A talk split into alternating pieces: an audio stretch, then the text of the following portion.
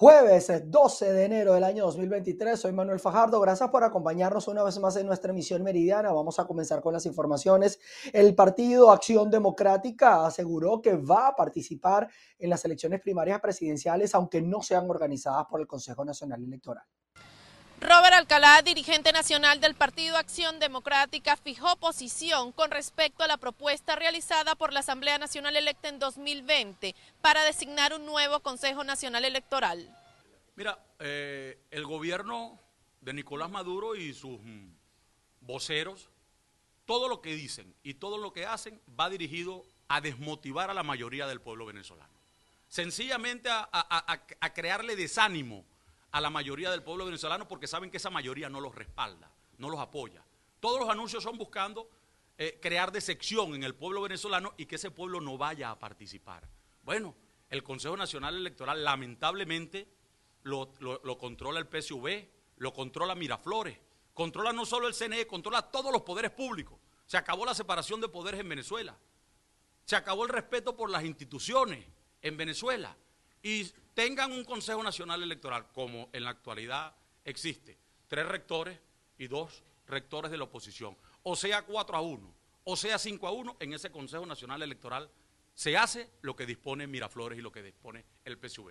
Pero aún así, ahí están los resultados de Barina. El pueblo le pasó por encima al atropello del gobierno, al ventajismo que a través del CNE y de las instituciones del gobierno ejerce. Entonces, Jorge Rodríguez con su psicología barata bueno, que haga lo que quiera. El gobierno que haga lo que quiera.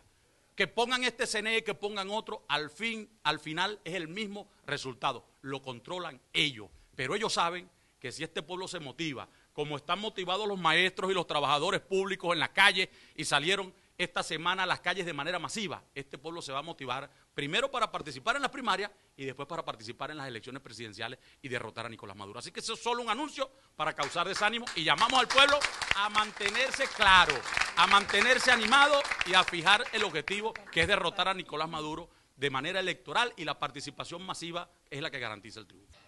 Alcalá también informó que el candidato a las primarias presidenciales por la tolda blanca, Carlos Prosperi, presentará en los próximos días su plan de gobierno al país. Desde Caracas, Venezuela, María Alejandra Silva. Nos vamos a otras informaciones porque los docentes en el estado Zulia marcharon en la ciudad de Maracaibo. Aseguran que están eh, cansados de los bajos salarios y que eh, les digan que lo más importante es la vocación. Establecemos el presente contacto desde la ciudad de Maracaibo en el estado Zulia. El día de hoy salieron nuevamente los maestros y trabajadores de la educación del estado Zulia a marchar en las calles de la ciudad capital. Nos encontramos con Gualberto Macirrubí, principal representante de los maestros, el día de hoy nuevamente en la calle, nuevamente exigiendo que se respete a los trabajadores de la educación. Profesor Gualberto, ¿qué otro mensaje tiene? Yo quiero enviarle un mensaje a la ministra de Educación. Ministra, usted siempre habla acerca de los derechos que tienen los niños, el derecho superior a la educación. Y hoy le queremos preguntar a usted, ¿cómo quedan los hijos de estas maestras y maestros que hoy están aquí pasando necesidades? Porque hoy no se le dice al mundo y porque no se le dice a Venezuela lo que está devengando un docente activo jubilado. Menos de 0,50 centavos de dólar. Aquí un maestro no llega a alcanzar los 250 bolívares quincenales en su mejor momento y con maestría y posgrado. Es la hora de resarcir lo que significa la carrera docente. Estas maestras y estos maestros van a esas escuelas que no tienen electricidad, que los baños no sirven, que no hay agua y hoy les están pidiendo vocación. Ministra, gobernador del estado Zulia, estas maestras no pueden decirle al, del supermercado, al de su abasto cuando van en un barrio a comprar, mira, yo te voy a pagar con vocación. No, se paga con moneda. Y mientras no haya un mejor salario, nos vamos a mantener en la calle. La calle van a ser las aulas donde este magisterio le va a enseñar a Venezuela que al magisterio se respeta. Y vamos a continuar en las calles hasta que no logremos mejorar las condiciones de vida del magisterio. ¿Qué celebran el 15 de enero los docentes entonces? Vamos a recordar una gesta histórica. Vamos a recordar que en tiempo de un dictador, Juan Vicente Gómez, este magisterio se organizó como Hoy este magisterio, unido de la mano de su dirigencia, le va a dar una lección al patrono indolente que no quiere reconocer que hasta aquí llegamos. Aquí vamos a continuar y aquí vamos a seguir las declaraciones de los docentes que se mantienen protestando en el estado Zulia. En estos momentos ellos se dirigen hasta la Plaza Bolívar frente a la gobernación del estado Zulia. Es la información que podemos aportar desde el centro de la ciudad de Maracaibo, reportó María Carolina Quintero. Les cuento que en la ciudad de, eh, de, en el estado Falcón, en la ciudad de Coro específicamente, el personal obrero y administrativo de la Universidad Politécnica Territorial Alonso Gamero se eh, lanzaron en protesta también todo esto para exigir la discusión de la contratación colectiva y también aumento de salarios. Buenas tardes amigos de PITV, establecemos este contacto desde la Universidad Politécnica Territorial Alonso Gamero, aquí en la ciudad de Coro. El día de hoy los obreros eh, decidieron protestar por el incumplimiento en la convención colectiva. Escuchemos las declaraciones. Este, muy buenos días. Hoy nos encontramos aquí en la Universidad Politécnica Territorial de Coro, este, en una gran asamblea, en el marco de la manifestación que se viene dando a nivel nacional por una, por la, nuestra, una reivindicaciones dignas, por el respeto a nuestra condición colectiva, por sueldo y justo, por, sueldo y salario justo, que le permita al trabajador vivir de manera digna. ¿verdad? Así como nos indica nuestra, nuestra Constitución Nacional de la República de Venezuela, que también la han violado, la han violado flagrantemente. Exigimos respeto, ya basta ya de burla, exigimos un salario digno para dar mejor calidad de vida a nuestros, a nuestros hijos, a nuestras esposas, a nuestras madres, a nuestros nietos, ya que por por ya llámese inflación o llámese como lo quiera llamar, esto, lo que hoy ganamos, hoy en día, estos 130 bolívares no alcanzan para nada. Ayer eh, cobramos la que, ayer antes cobramos la quincena, el cual se me fue en un paquete de pan y, y medio kilo de queso. No basta para, para comprar la canasta básica, tal como lo indica nuestra condición, nuestra condición nacional en su artículo 91. De igual manera, le hago un llamado para el lunes 16 a la gran concentración en la Plaza Linares de Coro a las 9 de la mañana hago el llamado a todos los gremios que hacemos vida aquí en el estado de Falcón, específicamente en Coro, para que hagan asistencia, para que nos honren con su presencia el día, lunes 16 en la Plaza Linares de Coro. Bien, muchísimas gracias. Es parte de la información que tenemos a esta hora desde el estado Falcón. Continuamos con más de noticias. Nos vamos hasta el estado Táchira porque el eh, diputado del Consejo Legislativo en esta región andina, Heriberto Labrador, asegura que debe registrarse un aumento de salario de manera inmediata para evitar que continúen la protesta de los distintos sectores y gremios en el país. El diputado del Consejo Legislativo del Táchira, Heriberto Labrador, informó que el gobierno nacional no tiene previsto un incremento salarial para los trabajadores públicos debido a que no está estipulado en el presupuesto del 2023. Pero de manera contundente hoy le estamos hablando a la gobernación del Estado, al gobierno nacional, de que si no se mejora el salario de los trabajadores va a haber, van a seguir habiendo manifestaciones de este tipo. Otra cosa, en el presupuesto del año 2023 no está contemplado un aumento de salario. En los más de 11 mil millones de dólares no se contempló eh, aumentarle el salario a los trabajadores públicos. Esto va a generar una cola, esto va a generar un total rechazo de la gente, porque no puede ser que con una inflación de más del 300% con la que cerramos el 2022 y que se proyecta que el año 2023 va a ser igual, de igual manera, no, van, no se van a quedar con los brazos cruzados nuestros empleados públicos. Mientras tanto, durante los últimos días, en distintos municipios del estado Táchira, el personal docente ha mantenido la manifestación. Reportó desde el estado Táchira, Lorena Bornacelli. El personal eh, de salud en la ciudad hospitalaria, doctor Enrique Tejera, esto en Valencia, en el estado Carabobo, requieren de mejoras socioeconómicas para todos sus trabajadores. Amigos de BPI TV, establecemos este contacto desde el estado Carabobo. El personal de salud salió a protestar el día de hoy exigiendo salarios ajustados a la realidad del país. Es de mencionar que esta protesta se unirá con la protesta que iniciaron los docentes en la región central de Venezuela, exigiendo también firma de la contratación colectiva. Nosotros con 180 bolívares quincenal no, no, no, no hacemos mercado para nuestros hijos.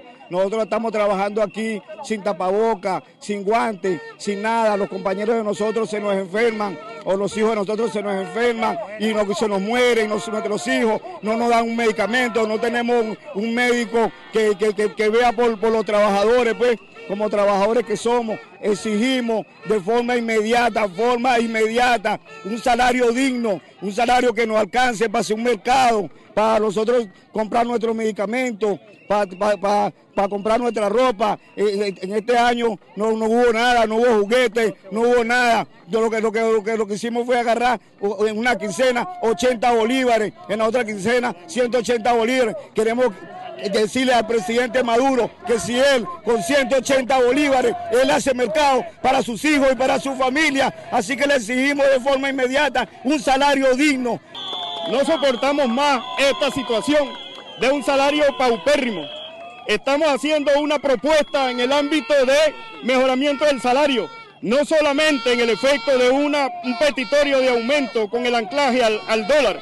Estamos proponiendo también que se realice o se elabore un contrato único con factores comunes que beneficien a los trabajadores y que dentro de ese contrato se discuta con la masa los beneficios sociales y que se haga que las instituciones públicas cumplan con los beneficios establecidos, que no se apliquen más los programas ONAPRE, porque de nada vale que nos aumenten los salarios y nos eliminen las primas o nos eliminen los beneficios. Los médicos, las enfermeras y los trabajadores de salud fuimos héroes o seguimos siendo héroes en pandemia. Ahora queremos que nos respondan en nuestros derechos. No abandonaremos la calle mediante el efecto de lucha hasta que se nos llame a un consenso de decisión. No queremos más decisiones a puerta cerrada. La Central Socialista Bolivariana de Trabajadores está discutiendo un derecho al aumento salarial, pero nosotros queremos participar en esa discusión. El personal que hace vida en la ciudad hospitalaria, doctor Enrique Tejera de Valencia, destacó que continuarán su lucha hasta lograr mejores condiciones socioeconómicas para todos. Desde el estado Carabobo, región central de Venezuela, reporta para ustedes Ruth Laverde. Pasando a otras informaciones, la Cámara de Comercio en San Juan de los Morros, esto en el estado Guárico, manifestó su rechazo a una nueva reforma de la ordenanza municipal de la actividad comercial efectuada por la alcaldía del municipio Juan Germán Rocio. Justamente aseguran que estas medidas aumentan la deserción de los comerciantes formales hacia la economía informal. Hola Manuel, la Cámara de Comercio en el municipio Juan Germán Rocio Nieves, municipio capital del estado Guárico, rechazó la reciente reforma que ha efectuado la alcaldía de esta zona llanera del país sobre la ordenanza de impuestos sobre actividades económicas. Ellos aseguran que esto es además inconsulto y entre los cambios que han realizado se encuentra que los comerciantes deberán declarar ahora en un máximo de cinco días, de lo contrario serán sancionados. El artículo 35 nos obliga a declarar los primeros cinco días del mes. Eso implica que anteriormente teníamos un tiempo mucho más holgado, nuestros contadores, eso no es un problema solo de los comerciantes, eso es un problema de nuestros contadores que nos están diciendo que para ellos es imposible. Si tú no declaras los primeros cinco, ya el 6, 7 tiene una sanción del orden de 5 petro. Y el petro actualmente está en 60, de manera que te vienen 300 dólares que no caen nada bien en esta situación grave que estamos pasando. Otra de las reformas con la que el gremio comercial no está de acuerdo es el aumento en el costo de las licencias para poder practicar la actividad comercial. Si yo tengo una óptica, un negocio de ropa o una bodega, Anteriormente me pedían un 0.1 para pedir la licencia. Esto lo aumentan a un 0.3. Por eso en nuestra nota de prensa como junta directiva de la Cámara de Comercio habíamos dicho que hay un aumento de 300%. Además, los licoreros aumentan de 0.1 a un 0.5. Otra de las reformas con la que el gremio comercial no está de acuerdo es el aumento en el costo de las licencias para poder practicar la actividad comercial. La nueva directiva del Consejo Legislativo de Nueva Esparta anunció la agenda de leyes que tiene prevista impulsar en este periodo legislativo del año 2023. En el cronograma legislativo figuran como prioridad leyes que respondan a la condición de insularidad. Además, se buscará frenar la generación de impuestos municipales porque han detectado que algunos están por encima de leyes nacionales. Hemos observado que en el Estado de Esparta faltan un conjunto de leyes que nos van a servir nosotros para el desarrollo. Por ejemplo, la ley de turismo. Eh, queremos saber también eh, la ley de fomento de la pesca artesanal, que sería un beneficio para nuestros pescadores, así como para el agricultor. Eh, la ley del adulto mayor, que la tenemos una reforma, pero el Estado tampoco tiene una ley de contrataciones públicas estadales. La ley del Instituto de la Mujer, que también es importante para nosotros, es que soy defensora de los derechos de la mujer acá en el Estado de Nueva Esparta tenemos tratar un tema especialísimo sobre la zona económica especial, en lo que este elemento que es tan importante para nuestra economía esté listo, nosotros haremos la adecuación. durante el año 22 el Consejo Legislativo hizo una armonización tributaria de las leyes eh, tributarias del Estado no Esparta lo que nos va a permitir ahora que con la ley de coordinación de estos tributos a nivel nacional, ver de qué manera nosotros podemos este año adecuarlas de acuerdo al requerimiento nacional es importante informarles que el impacto más grande va a estar en los municipios, ya que ellos en algunos tributos que cobran a sus usuarios están por encima de la ley nacional. Nos vamos hasta el estado portuguesa porque Protección Civil rescató a tres pescadores en medio de la crecida del río Guanare. Los mismos fueron llevados hasta la orilla utilizando cuerdas. Vamos a ver más detalles de esta información con eh, el informe que nos ha preparado Manuel Alvarado. Así es, gracias por el contacto. Y es que efectivos del Cuerpo de Protección Civil y Administración de Desastres en el Estado portuguesa realizaron el rescate de tres pescadores que quedaron atrapados en medio del río Guanare. Los hechos se produjeron cuando estos realizaban sus labores convencionales eh, de pesca cuando sin percatarse de la crecida de los niveles de agua de este río resultaron aislados, lo cual provocó una alerta entre los vecinos de, la zona quienes llamaron a los efectivos de seguridad, acudiendo una comisión dotada con todo el equipamiento requerido para practicar este heroico rescate, utilizando chalecos salvavidas y 200 metros de cuerda que permitieron transportar desde el medio de este afluente hasta la orilla de manera segura. Esta es parte de la información en desarrollo desde nuestra región llanera y por lo pronto queremos invitarlos a continuar con más de la presente ronda informativa. Más de cuatro municipios en el estado de Trujillo están perjudicados por el tema de las lluvias, vías obstruidas, fallas de borde y también limitaciones en el tránsito. Afectan a productores, comerciantes para poder sacar sus productos. Saludos, gracias por este contacto que realizan al estado Trujillo. Al menos cuatro municipios de la región están severamente afectados por lo que ha sido la presencia de las lluvias. Esto en la zona baja y en la zona alta del estado Trujillo. Eh, derrumbes, eh, talud de tierra, también fallas de borde que han causado el desprendimiento de algunas partes de las carreteras en el municipio Pampán, Pampanito, Boconó y también en el municipio Valera. Esto afectando, como ustedes ven a través de los videos, la transibilidad de las personas, de los conductores que vienen también a algunos municipios. Ante esto, se pudo conocer a través de redes sociales que el gobernador del estado, Gerardo Márquez, indicó que habían activado una serie de maquinarias para poder colocar en estos lugares para el despeje de las mismas. Muchas de ellas estaban dañadas y no contaban con este servicio, fue lo que informó a través de sus redes sociales. Siguen realizando las atenciones, los ciudadanos siguen quejándose y manifestando la atención desde algunos lugares de la entidad. Es la información que nosotros tenemos eh, desde el Estado Trujillo, les reportó Mayra Linares.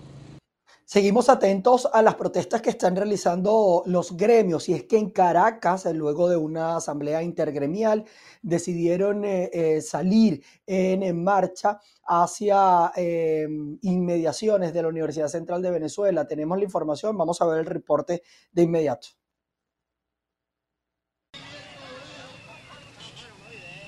Trabajadores y jubilados del sector universitario marchan en este momento por la autopista Francisco Fajardo y están llegando a las inmediaciones del centro de Caracas. Esta movilización se da en el marco de la exigencia de un salario digno que les permita cubrir con la canasta básica alimentaria, así como sus otras necesidades.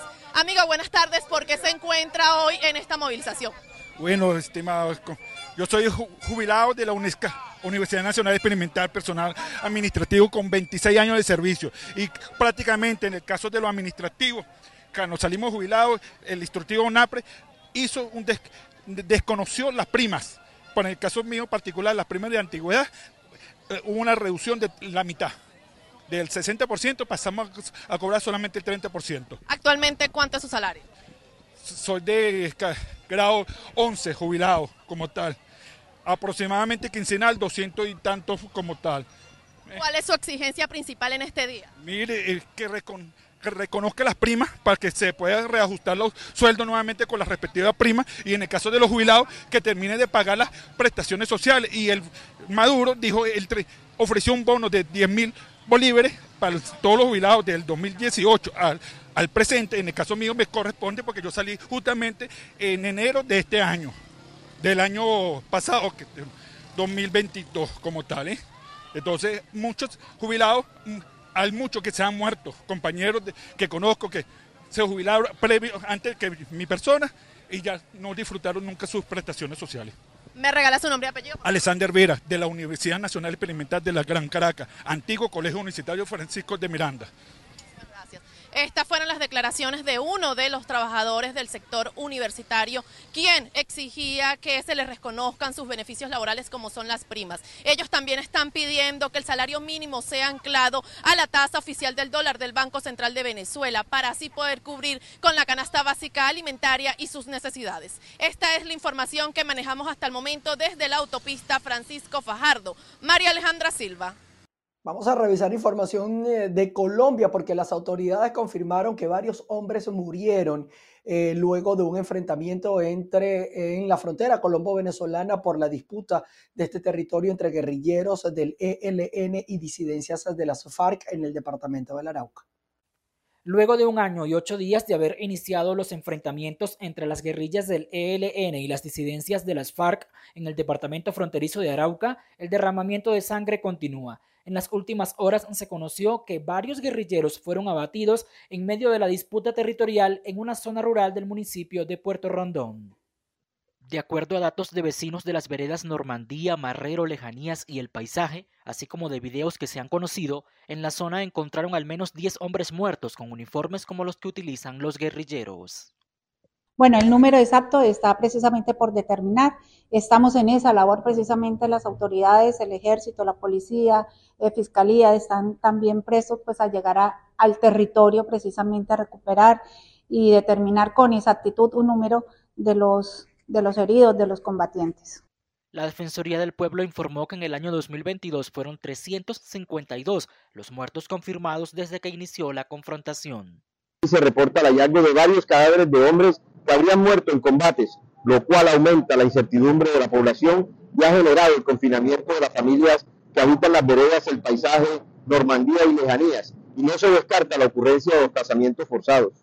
Entre los abatidos estaría alias Solín, jefe de finanzas del Frente 10 de las disidencias de las FARC, señalado por extorsiones en Arauca. Por información que permitiera su captura, las autoridades ofrecían una recompensa de 500 millones de pesos. Conocimos que las familias afectadas no pueden cazar o pescar debido a la instalación de minas antipersonal y porque los grupos armados ilegales mantienen restricciones a la movilidad. Reiteramos el llamado a los grupos armados ilegales en este departamento para que muestren gestos de paz y se sumen al proceso de diálogo que viene impulsando el gobierno nacional. Las víctimas de la disputa, tanto integrantes de los grupos como otros, han sido asesinados bajo la modalidad de sicariato y otros secuestrados y posteriormente ajusticiados. En muchos casos, los grupos señalan a ciudadanos de ser rivales o haberles colaborado a sus contrincantes. Mientras eso pasa, las comunidades viven bajo el temor y no pueden reclamar. Este nuevo enfrentamiento, que forma parte de la disputa territorial por negocios ilegales en la región de frontera, se da luego de que el ELN desmintió al presidente Gustavo Petro al este anunciar el 31 de diciembre un cese al fuego bilateral. El grupo armado dijo que eso no estaba acordado e indicó que continuaría con sus actividades. Por ello, también en las últimas horas el gobierno nacional emitió un decreto en el cual reanuda las operaciones militares contra este grupo guerrillero. En Bogotá, Miguel Cardosa, BPI TV. El Servicio de Ciudadanía e Inmigración de los Estados Unidos aclaró este jueves que son totalmente gratuitos todos los trámites a realizar por venezolanos, cubanos, nicaragüenses y haitianos. Todo esto para viajar a ese país bajo la nueva política migratoria desde cobros por ser un patrocinador de una persona que quiera aplicar a este nuevo beneficio hasta engaños para pagar por aplicar al parole. Son algunos riesgos de los que los expertos alertan a los migrantes. El Servicio de Ciudadanía e Inmigración de la Nación Norteamericana explicó que ni la persona que reside en Estados Unidos ni el beneficiario están obligados a pagar una tarifa al gobierno estadounidense para presentar el formulario I-134A, que es considerado para la autorización de viaje o permiso de permanencia temporal. La institución recomienda en su web que en el caso de necesitar asesoramiento legal sobre asuntos de inmigración, la persona debe asegurarse de que quien lo ayude esté autorizado por un abogado o representante acreditado que trabaje para una organización reconocida por el Departamento de Justicia. Así que a documentarse antes de realizar cualquier tipo de eh, pago o remuneración. Nosotros con esto colocamos un punto final a nuestra actualización informativa a través de la emisión meridiana. Queden pendientes y atentos a nuestras redes sociales. Vamos a estar generando información para ustedes y nos volveremos a encontrar nuevamente a las 6 de la tarde, ustedes y nosotros. Así que allí nos vemos. Se les quiere. Chao, chao.